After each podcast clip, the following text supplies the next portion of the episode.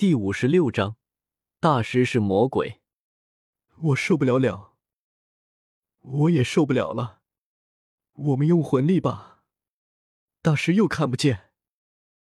一个时辰后，奥斯卡和马红俊毫无形象的瘫软在地上，死活是不愿意多走半步了。戴沐白闻言，冷冷的看了他们两人一眼，颇为厌恶的冷喝道：“要用你们用。”说罢，戴沐白也不管他们，自顾自的往前跑。大老白，得亏你是个强攻魂师，要是控制魂师，咱们迟早被你坑死。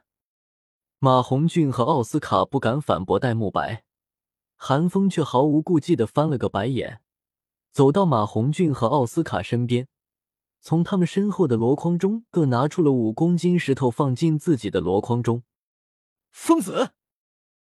戴沐白见韩风帮助奥斯卡和马红俊，厉喝了一声，想要阻止韩风。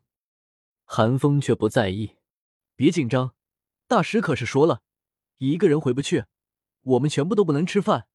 这显然是在考我们的团体协作能力，否则大师为什么会准备八个一样重量的箩筐呢？要知道，奥斯卡的体质根本不能和我们比。没错，如果是临时的惩罚的话。怎么可能在每个箩筐上都贴上名字？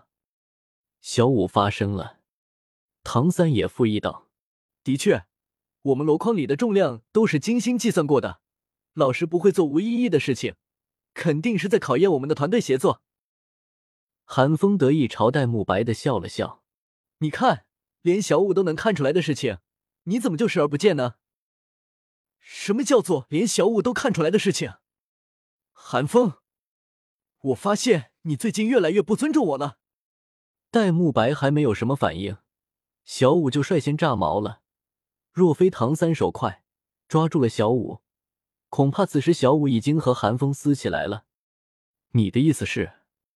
戴沐白皱了皱眉，迟疑的问道：“既然是考验我们的团队性，那我们当然要彼此帮忙了。在队友承受不住的时候，帮队友承担压力，那不是理所应当的事情吗？”韩风说着，又向宁荣荣走去。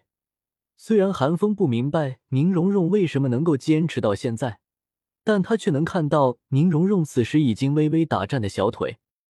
宁荣荣见韩风向自己走来，既欣喜又抗拒。韩风愿意帮助自己，他当然开心，但他同样知道韩风不喜欢自己娇生惯养的作态，他不想让韩风帮他，他想再坚持一会儿。若非如此，宁荣荣早就撂担子不干了。给我吧！韩风伸出手，想要取走宁荣荣背后的石块，却被宁荣荣一个闪身躲了过去。不用，我还能坚持一会。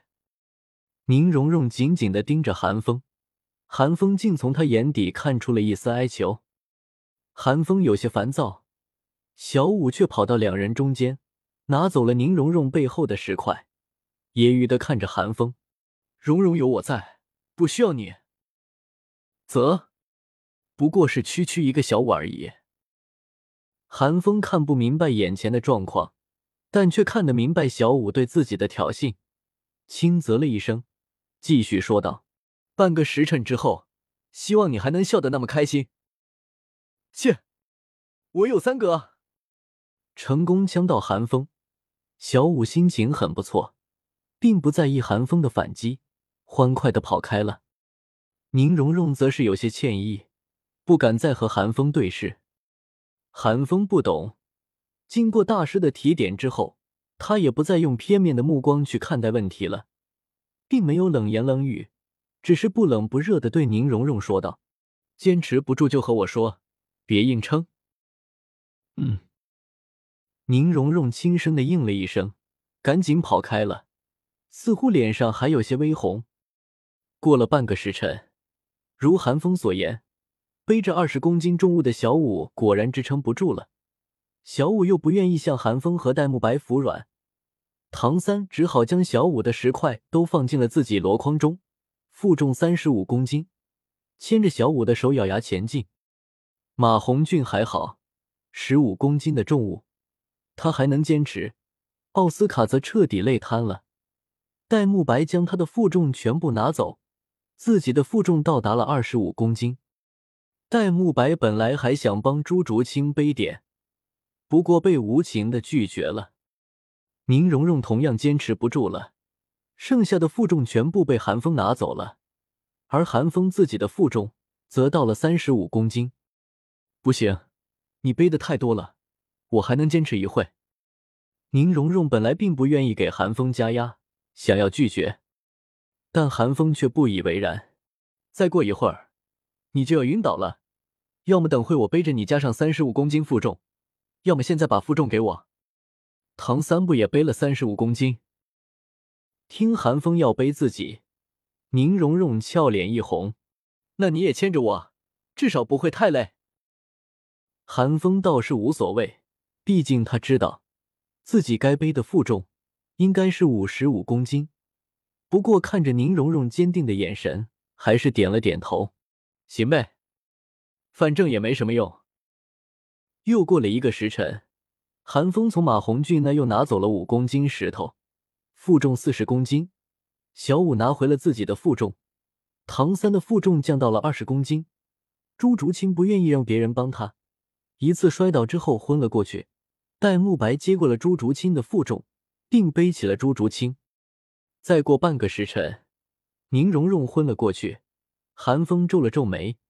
知道宁荣荣已经到了极限，只好背起宁荣荣，胸前挂着二十公斤负重，将三十五公斤负重分给了马红俊、小五和唐三三人。朱竹清醒了过来，夺回了自己的负重。之后，奥斯卡到达极限，晕了过去。唐三将自己的负重分给了韩风和戴沐白，背起了奥斯卡。当众人回到史莱克的时候。已经是傍晚时分了，奥斯卡和宁荣荣早就苏醒了，分别由马红俊和朱竹清负责搀扶着，至于负重则全部交给了韩风四人。看到史莱克三个字，就连韩风都不免心生感动。只有亲身经历过后才能明白，大师简直就是个魔鬼，他把一切算得太精细了，正正好好卡在众人的极限上，只要能完成他的要求。就能突破自己的极限，不能完成也不会伤到根本，简直恐怖。